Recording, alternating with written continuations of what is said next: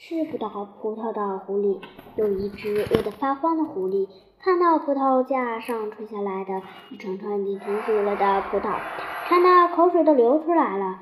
于是他使用各种各样的办法够葡萄，却怎么也够不到。这时一阵风吹过，一串串葡萄随风摇了几下，狐狸不由得瞪大眼睛，紧盯着葡萄架，希望能有一些成熟了的葡萄被风吹下来。但是葡萄随着风摇摆了几下之后，仍稳稳当当的挂在葡萄架上，一颗也没有掉下来。这下狐狸的希望彻底落空了。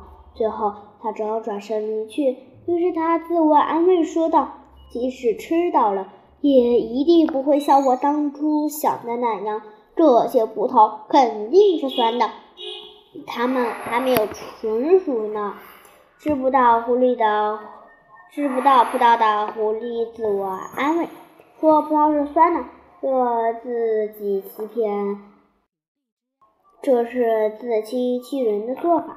在日常生活中，我们要实事求是，勇于面对现实哦。”